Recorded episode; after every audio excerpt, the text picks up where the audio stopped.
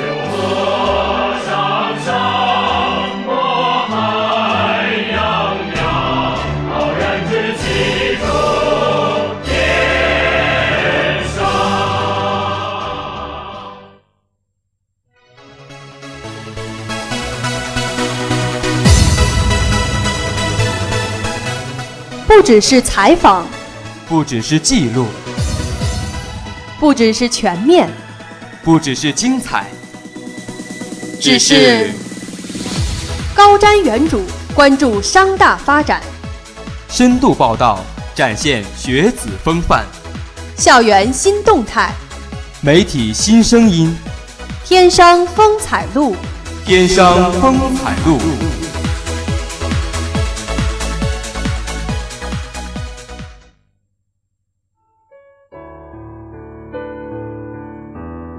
每个人的故事都是一本书，我们都是有故事的人。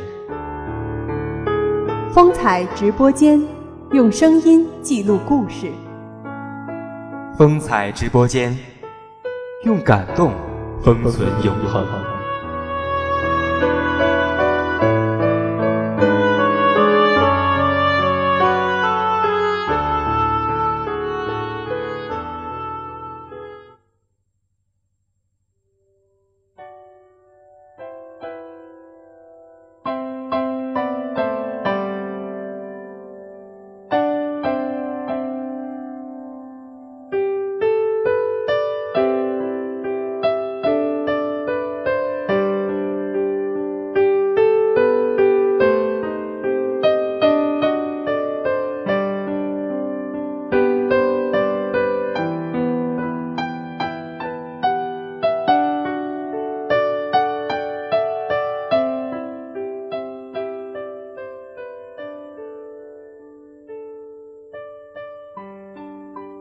关注天生发展，展现学子风范。大家好，我是你们的老朋友嘉义。在这个崭新的周三，很高兴和你们相见。之所以说崭新呢，是因为刚刚结束换届的广播台，正是以全新的面貌和大家见面。今天的风采直播间也是请到了刚刚上任的两位新台长，他们分别来自企划部和记者部。那么在他们的背后，广播台的背后，又有什么有趣的故事呢？话不多说，一段好听的音乐过后，让我们一起走进今天的风采直播间。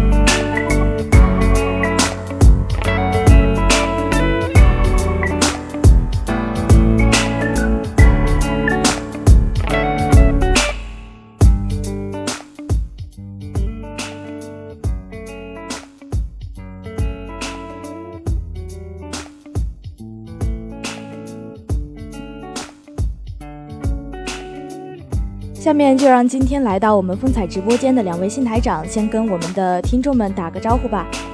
那好吧，我先来吧。嗯，大家好，嗯，我是来自设计学院公社一四零二的韩小龙。嗯，听完这个简短的介绍吧，我觉得大家可能有点疑问啊，说怎么广播台的台长怎么带有浓厚的山东口音呢？那我就跟大家解释一下，其实我是来自记者的韩小龙啊。那个下面我就话不多说，就是让我们的美女台长介绍一下自己吧。嗯，大家好，我是理学院应用统计一四零二班的裴敏琪，我以前是企划部的部长。呃，那两位刚刚换届过后，现在的心情如何呢？呃，可以和我们大家来分享一下吗？嗯，说到心情嘛，我觉得开心的同时也很有压力吧，应该。我觉得主要是压力大过开心吧，我觉得是。呃，怎么说呢？这个压力嘛，首先我觉得这是我们刚上任嘛，然后是我们的一种责任感使之，对吧？然后这开心呢，是因为我们就是刚过过刚过去这一届台务会，我们的感情是特别的好，就我们这非常融洽的氛围是一个。嗯，我觉得感觉这一届的台务会应该是我们已知的这几届台务会里边感情最好的一届了，应该是。嗯，感同身受。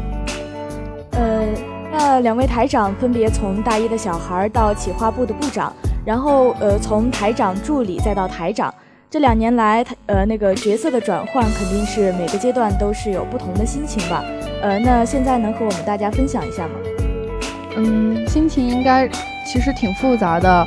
呃，其实大一的时候我有想过有退台，因为大一在广播台的工作和生活其实对我是很有吸引力的。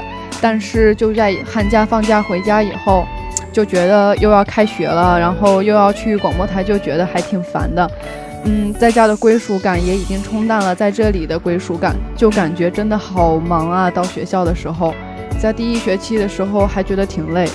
嗯，因为在企划，我是外联组，而且又是新媒组。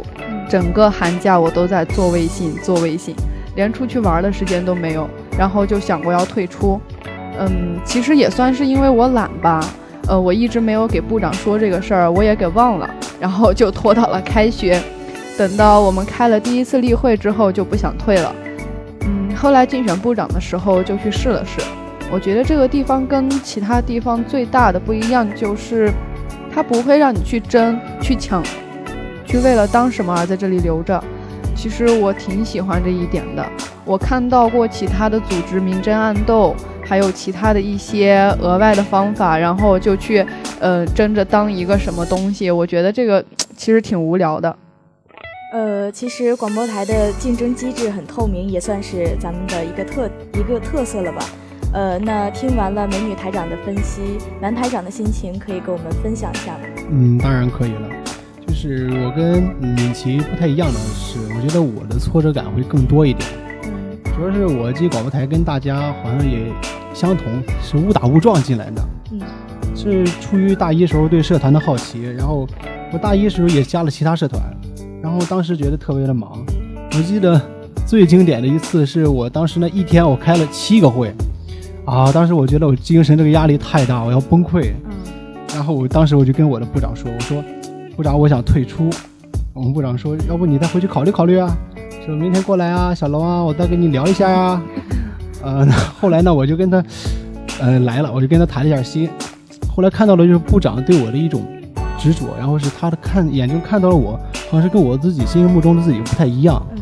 然后我说：“那我就再坚持一段时间吧。”后来坚持一段时间之后，发现不行，这个地方太讨厌了，我还是很烦这个地方。我说。呃，我要退出。当时我，但是我的心情呢是这样的。当时我们去四教要上课，上高数课，那必须要经过是建设银行这个楼这边。对对对。然后我就跟其他同学不一个道，我从那一边教公司那个超市那边，我从那边走，就避开这个地方，因为讨厌这一个部门，讨厌这一个建筑物，我讨厌这条路。哎，我现在想想，其实觉得挺傻的哈，很傻很天真。呃，后来呢，就是慢慢坚持到现在。我觉得就像我一个师傅跟我说的，说其实你也不知道怎么回事儿，就是慢慢慢慢就坚持下来了。但其实在我大一这个过程中，其实我想退这个想法一直是还存在着。但是就是对被身边的这些人吧感化着、感动着，嗯，没有提出退台，就是怕辜负身边这些人。像当时的小伙伴们，还有我的师傅们，就对我的交流是在别的地方我感受不到的。后来我大二当了师傅嘛，就觉得好了一点。我觉得首先是我的责任感加强了，嗯，我觉得有责任去把师傅教给我的东西去继续传承下去。当然后来就是大二嘛，又做了这么台长助理，感觉又不不太一样。因为这个台长助理三十多年了都没有这个职务，嗯，然后今年又凭空消失了，对对吧？当时新老台长都没办法定义这个职位，然后我自己就觉得吧，我比较自觉，我觉得台里只要有事儿我就去干，嗯，当时呢其实就是对我的心里其实有一点负担的，是吧？因为像部长呢，他是要管理那些新的台员，然后我面对的就是管理者，而且还要去协调管理者和台长他们之间的关系。同时又因为部长都是跟我同级的，我说的话也不一定有分量，而我说的话，但是我觉得又应该让人信服，让人觉得有道理，然后所以觉得特别棘手，特别难办。虽然开始刚开始我没找到什么感觉，觉得看，但是看到了部长们，他是为了广播台的付出啊，看到了台长怎样用心去把广播台坚持下去、维持下去，我身边的人就是不断的给我信心，我觉得我有必要去回馈他们。我就慢慢的坚持下来，就到现在成为台长。我觉得责任感是又上一层楼，觉得就是这样的。从小孩到部长，再从呃部长到台长，这两个同样是上升了一个级别。呃，那我想问，这两种角色之间的转变，他们之间的心情是有呃怎样的区别呢？嗯，其实当时竞选部长的时候特别紧张，怕自己也发挥不好。像当时站在台上演讲的时候，心里特别的没底儿。但是这次在通过做企划部部长的一年来，对整个广播台工作的熟悉，我觉得吧，我可能变得更沉稳了。嗯，所以在竞选台长的时候也没有特别的紧张。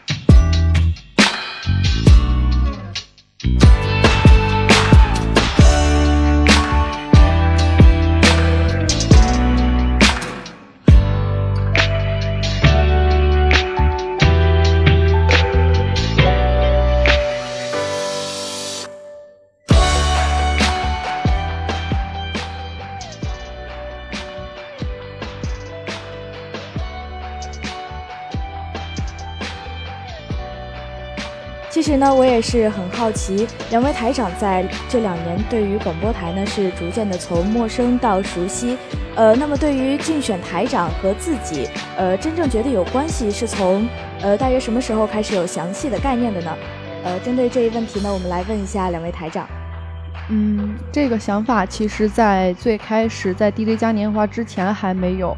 呃，那个时候就觉得广播台的工作吧，然后又繁重而且琐碎。希望赶紧脱离这种状态。然后我经历了我的第二年 DJ 嘉年华，真正作为一个部长去组织的时候，我的参与度它不同，感觉对 DJ 嘉年华产生了一种依赖感。我会很担心，如果今年办不好怎么办？办完之后又觉得今年这么完美，明年该怎么办？又想着如果我明年能够再办一年该多好。嗯，这样之后才会慢慢有一些想法，也有我对广播台的期待。过去的这一年，广播台可能经经历了很多挫折，比如一些硬件上的设施不完美。我总会考虑，如果我能继续干下去，希望能把这些不足都给补上去。嗯，那在之前有为竞选台长做一些准备，或者说呃做一些铺垫吗？我觉得就我们两个人这个现在看到广播台，我觉得在广播台就很少去为了就是去竞争而去故意彰显一些自己的事情，我觉得太少了。对对对，而且我们一直被灌输的理念是你去爱这个地方而留在这个地方，而不是因为去争什么荣誉而留在这里。但是，一些必备的，嗯，铺垫是有的，比如说台长的竞选稿那些，肯定是要准备的。对对对，呃，那两位台长在这两年的广播台生活中，觉得，呃，对于自身来说，最大的改变都体现在哪些方面呢？嗯，要说改变吧，我印象深刻的就是我们这一届，呃，就是最后一届这个台务会的时候，嗯，然后是当时那些部长们，就是跟我同届的嘛，他们都说。见证了我和当时的台长的成长，说我们俩变得靠谱。当时我听了其实挺高兴的。因为当时那个那段时间里边，就是身边的人嘛，对我就两个评价，一个就是瘦了好多，再一个就是就是觉得有点靠谱了。当时我最大的感触就是，我大一的时候在记者部的时候，就部里总共就俩男生，嗯，是吧？一个是旭龙，一个是我。然后我觉得旭龙挺靠谱的，那就剩我了。我就有人说，那当时有个女生嘛说。你看人家企划部某某男生就特别的靠谱，当时我心里听了就是特别不舒服。但是我觉得，大家对一个男生的评判好像不仅只是那个外表怎么样哈，好像还有是他们就是能不能靠得住，嗯，能让身边的人有一种依靠感。我当时想，我应该也让自己就慢慢变得靠谱一点。到后来就是我在我的努力之下吧，然后就后来慢慢的有人越来越越来越多的人说我靠谱啊，然后我觉得就是这我这是我两年之来。最大的改变，呃，可能主要靠谱是体现在颜值方面。谢谢。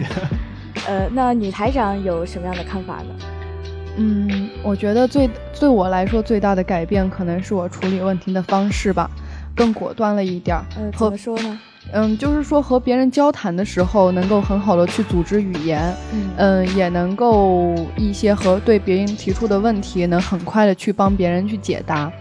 比起带给我技术方面的新媒组，我觉得可能外联组带给我性格方面的东西会比较多。我的外联工作是从大一的时候开始的，我一直记得我大一拉到的第一笔赞助是八百块钱，好像是。嗯。我跑过去跟人家签合同，我还记得那天我过去跟人家签合同的时候，天气特别特别冷，我带着一条红色的围巾，然后坐着想象，坐着公交车去的。签合同的时候，我就在那个合同书上签上我自己的名字，然后当时那个负责人就给了我现金，我就感觉长这么大以来还没有人因为我去签我自己的一个名字就给我八百块钱，嗯，可能是从那个时候开始，我就喜欢上了那种靠着自己的能力去让别人去信任你的感觉吧。呃，那拉赞助呢，确实是会带给大家呃很强烈的成就感。那除了在能力方面，在性格方面，是不是也有一些显著的变化呢？嗯，说到性格嘛，因为我是从传媒先锋走出来的，嗯，然后很多人都会说，就是你做什么节目，就会越来越像那个节目的人，嗯，因为你会对一个事物发表自己的看法，但是呢，你又会觉得就是自己的当时的看法是比较狭窄的，就是会有涉及不到的面儿，还有不准确的地方。嗯，我就去不断的去看一些媒体人的评论和想法，去对比一下，还有还有看一些白岩松、柴静他们的书，我就从他们所描述的电视台，就好像是看到了我很多我们广播台的影子，就有一种熟悉感。你像他们有台长，我们也有台长，我们也有；他们有台务会，我们也有台务会；他们有年会，我觉得我们的年会会玩的更嗨，对比他们更好。对，所以说还有一个就是他们就对待事物的一些看法吧，我觉得就是就像。当时柴静写，他们就是为了一个选题，就是通宵熬夜奋战。嗯，然后就是也让我想到，我当时自己写那个自己稿件的时候，当时那是周六周日，整个就是可能就是刷牙、洗个脸，头发都不梳那种，就在宿舍播两天，想一个稿件。我当时现在想想，就是我觉得是一个谈资吧。现在想想，当时其实就觉得其实挺艰涩的。然后是这些东西吧，就是让我感到了熟悉感，就是后来就开始慢慢慢慢学的，去用记者的角度去看待这些事情。虽然后来就是我不写稿件了，就是也很遗憾啊，就说不能说我是一个记者，但是我觉得我还能保持一种思维的习惯。我觉得这个思维的习惯给我带来太大的好处了，它让我思考就是生活中的问题，然后学习中的问题，接人待物的问题。所以说看待事物的问题时候，也能尽量的站在一个客观的角度去看待这件事情，我觉得挺好的。嗯，那呃，以上说了这么多，基本上都是广播台带来的好的方面。呃，那下面我想问一下两位台长，过于注重广播台的工作，是不是对于自己的生活，呃，也会受到一些的困扰或者说负面影响呢？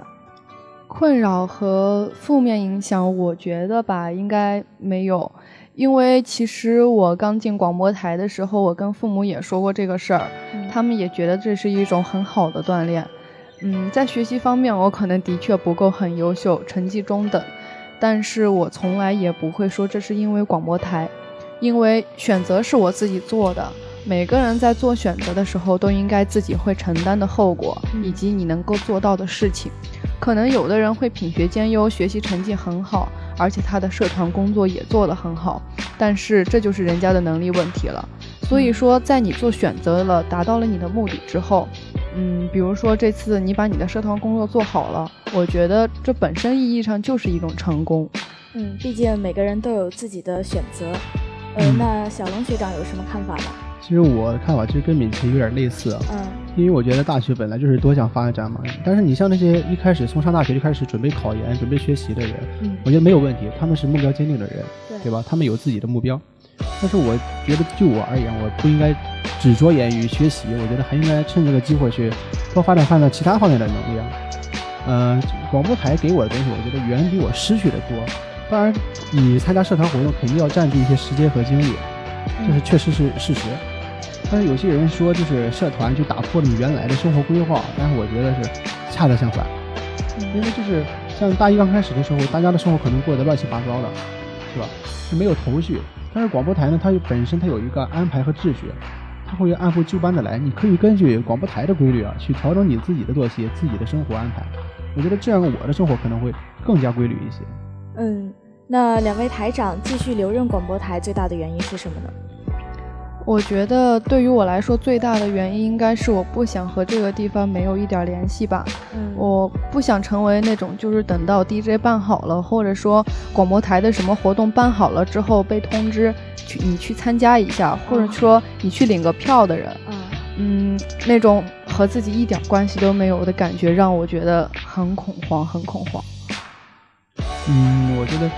留任最大的原因对我来说，不是因为我们两个特别优秀，是因为我觉得是其他台会成员都很优秀。嗯，其实可能是他们在大三的时候，可能有自己更多的人生规划，每个人的目标不一样，也并不代表着我们比他们更加有能力。我觉得是每个人的想法不同，每个人选择不同的路，我觉得这是他们自己的一个认可吧，也是这样。嗯，那两位台长觉得现在的广播台有哪些经典，呃，可以延续下去？呃，还有，同时还有哪些不足需要我们去改正的呢？嗯，也可以延续下去的，我觉得是对广播台的热情和严谨的工作态度。其实热情特别的重要，我觉得广播台其实有这个魅力，让大家去对它追逐。然后严谨的工作也会给大家的学习和生活带来一些嗯意料之外的惊喜。嗯，嗯，我确实很认同这个看法。因为广播台它就是有一种精神嘛，广播台它已经存在三十多年了，嗯，它存在肯定有它的原因。就刚开始可能广播可能就是一种功能，然后现在多媒体发展的特别的快，就是广播的功能也就慢慢减退了。但是首先来到广播台这些人，我觉得是肯定有一种媒体精神。广播台它是有一种传承的，就是后来的人对前人都会非常的尊重。嗯，我觉得这是其他社团比较少有的，它是有一种传帮带的感觉。对。你在一个地方，你可以找到一种东西，但不一定是物质上的东西，这有可能是精神上的。就是如果你现在就是心情很低沉，想找一个人倾诉，你在广播台，你一定可以找到这么一个人，可以跟你分享。如果你想找个人打发时间，你想约顿饭啊，去逛个街呀，比如和我啊，我拒绝。那我觉得在广播台还是有这么一个人，但是我觉得就是如果谈到缺点呢，可能广播台现在就是因为。呃，硬件上的问题，我们是无法忽视这个问题的。嗯，因为现在这个这个学期，广播台都在进行线下的个线路整修、优化，然后我们现在的主要的渠道呢，都是通过线上进行推广。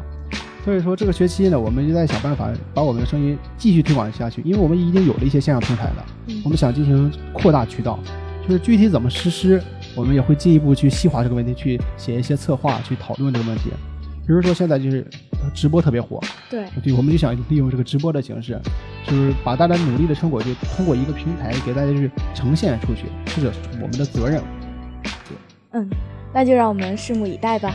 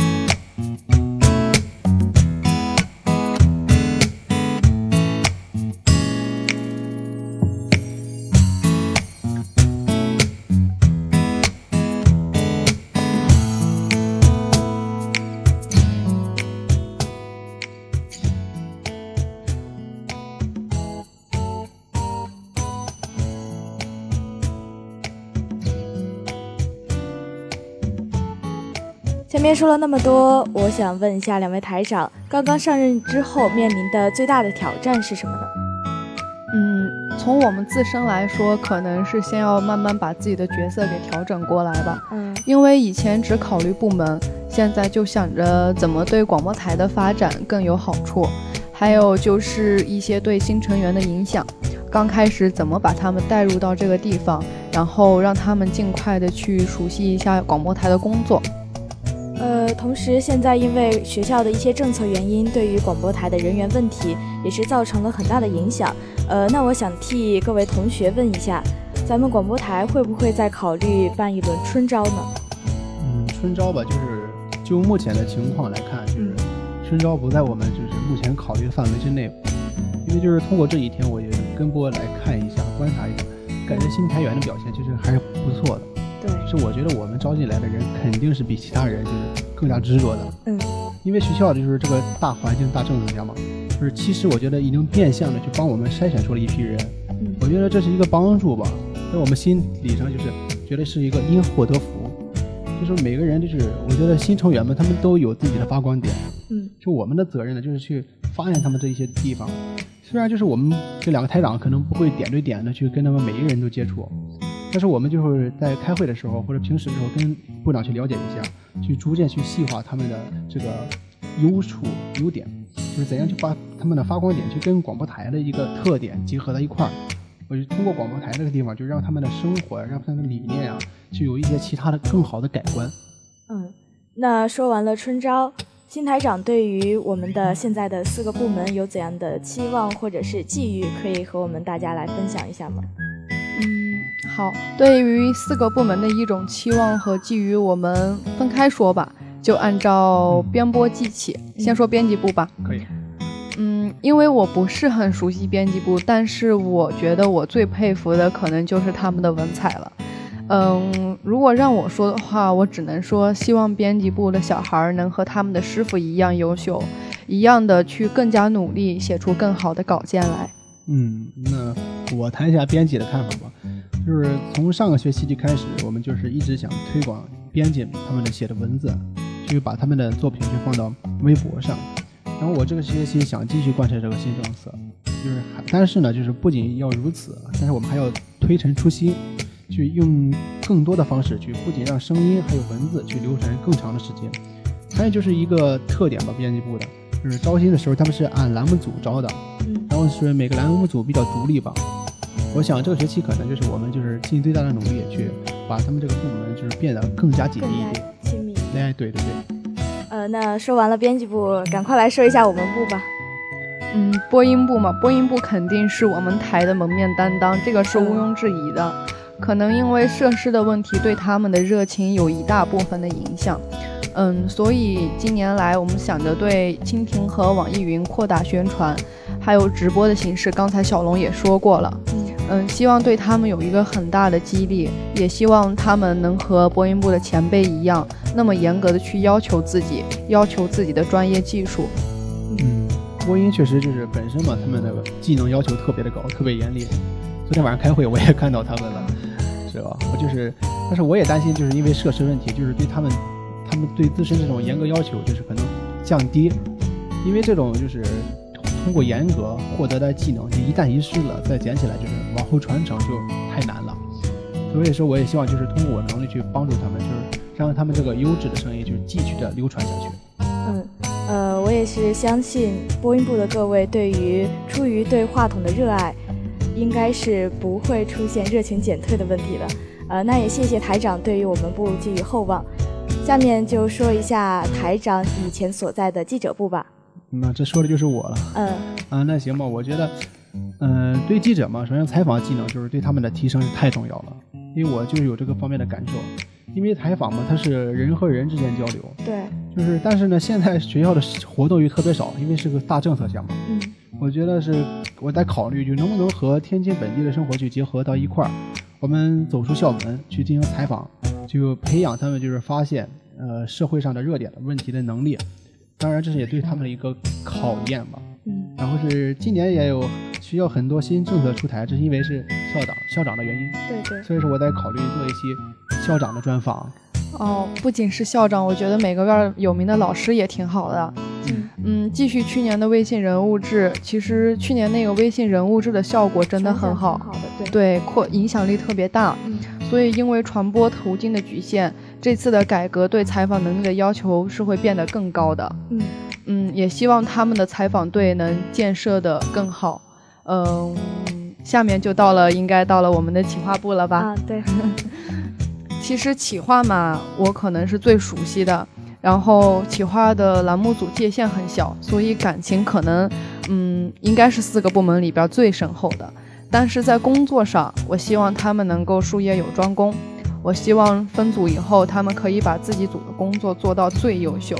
比如说，我是技术宣技术宣传组的，我就希望技术他是技术宣传传组的，他就能把他的技术方面的能力提升到比他的新媒组和外联组的任何一个人都要好。嗯，其实去年在这一方面有一点混乱。然后还有的嘱咐就是希望他们能够延续乐观和凝聚的感情，因为他是广播台的大管家嘛。我希望他们能够将广播台的四个部门都紧紧的联系在一起。嗯，我相信他们肯定会的。首先就是企划部给我的感觉就是他们玩的很开，对，对吧？这个氛围我觉得其他值得其他部门都学习，因为就是在就是我们广播台要开展一系列的活动，就是企划部的起了一个对。中流砥柱的作用，对对，所以说就是他们的工作要很多，然后在这个新的任期里边吧，我觉得我们也有很多的事情要交给他们办，就是希望他们能够继续靠谱一点，继续加油。我觉得应该给他们点掌声，我应该是。谢谢小龙学长，客气。呃，那听完了对于四个部门的寄语，呃，下面我想了解一下。两位台长对于新一届的台务会有怎么样的期望或者说寄语呢？嗯，对于台务会，可能我们两个现在还不太了解大家的性格，嗯，但是我觉得以我们两个人的性格，在工作上和大家嗯一起工作，应该不会有太大的问题。嗯，也希望这届台务会的感情能比上一届更加的要好吧。嗯，我觉得可以的，我们一定会这样的。嗯，就是我们本身的开会的氛围嘛，就是在。嗯，老台长带领下就是一直比较轻松，然后比较污 啊，你污我不污，就是这种氛围氛氛围吧，我觉得可以一直延续下去。他们就是大家一起娱乐，然后一起工作，然后是寓教于乐，就是共同把这个广播台运营下去。嗯，因为就是这些部长们，他们就刚刚上任嘛，从徒弟走向师傅，然后再到部长，觉得这个跨度可能有点大。他们就是某些地方肯定存在稚嫩的地方。就是我也希望，就是他们能够摆正自己的位置，调整好自己的心态，就是做好本职工作，然后兢兢业业就好。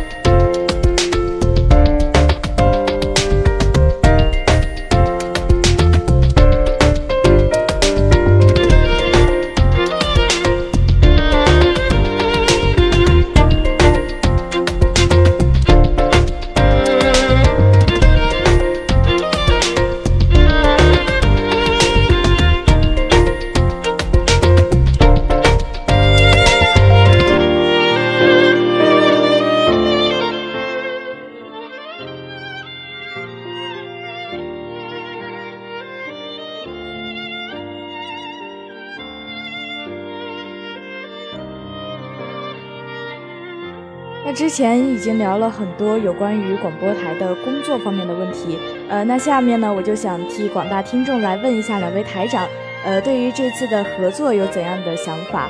两位更加亲密无间的工作关系，会不会再需要更多的时间来磨合一下呢？嗯，亲密无间这个词应该不能用在这儿吧？我和小龙还没有那么亲密。我男朋友会打我的。嗯，其实，在大二之前不太了解韩小龙，基本上是零接触。他当上台长助理的时候，就只感觉他这个位置真的很难做。他虽然是台长助理吧，但是老台长不在的时候，基本上都是他在拿主意，然后他归纳总结了我们所有的事情，所有的难题。嗯，现在和他合作，其实我觉得挺幸运的，因为他给了我一种依靠感。嗯，毕竟他更加熟悉广播台的一些比较嗯难办的事情和一些棘手的任务，对，经验比较丰富。对，呃，那依赖性会体现在工作分配方面吗？嗯，我觉得是我们的工作分配嘛。嗯，也没有就是具体的就分的特别细？嗯，因为我觉得就是四个部门本身在广播台就是分不开，是一个大家庭。对。然后就是我们两个就是互帮互助吧，就是谁有时间谁去接管就是广播台的事情，就是但是不会出现就是两不管的这个现象，觉得是不会存在的，就是因为我们两位就是也比较熟悉了，啊，就是做事也有比较有默契，然后大体的方向也相同相同，嗯，然后做事风格也比较像，就是他比较干净利落，然后是我就是比较雷厉风行，我觉得就合作起来就没什么太大的困难。呃，那两位台长首先着手的我们广播台的工作，呃，是具体体现在哪一部分？嗯，我首先会觉得，因为我是女生嘛，我觉得工作环境肯定要好，所以我想着应该先会购置一些必须的物资。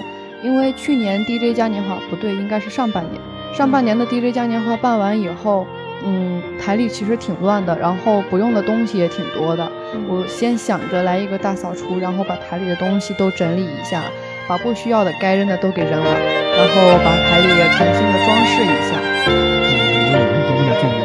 嗯。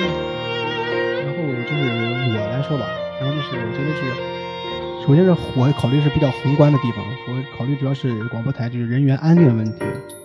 就是因因为现在就是新台员刚刚过来，然后是部长、台长都刚刚上任。对，我觉得首先让就是部长和老部长之间就是进行互相交流嘛，去分享一些他们就是当时遇到的一些困难，然后他们的心得，去帮助这些新部长们就是更快的走向正轨，去带好这一届，然后去我觉得是我们的责任也是，就是把广播台有序的去传承下去。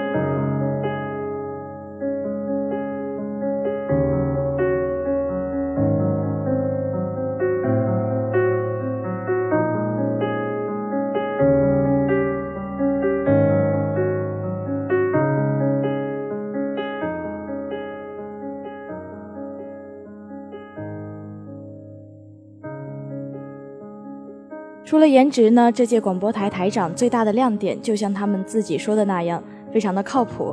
呃，那如果有这样的一个人，愿意用时间和改变来证明自己的靠谱，有这样的一个人想将自己奉献给广播台的时间无限的延长，他们不但是广播台的脊梁，更称得上是我们这不计其数的广播台人的英雄。在今年的广播台，有许多的政策工作面临革新，就像台长说的那样。我们要像章鱼一样伸出我们所有的触角，将我们的作品、信念和想法传得更远，传得更久。好了，看看时间，今天的天上风采录就要和大家说再见了。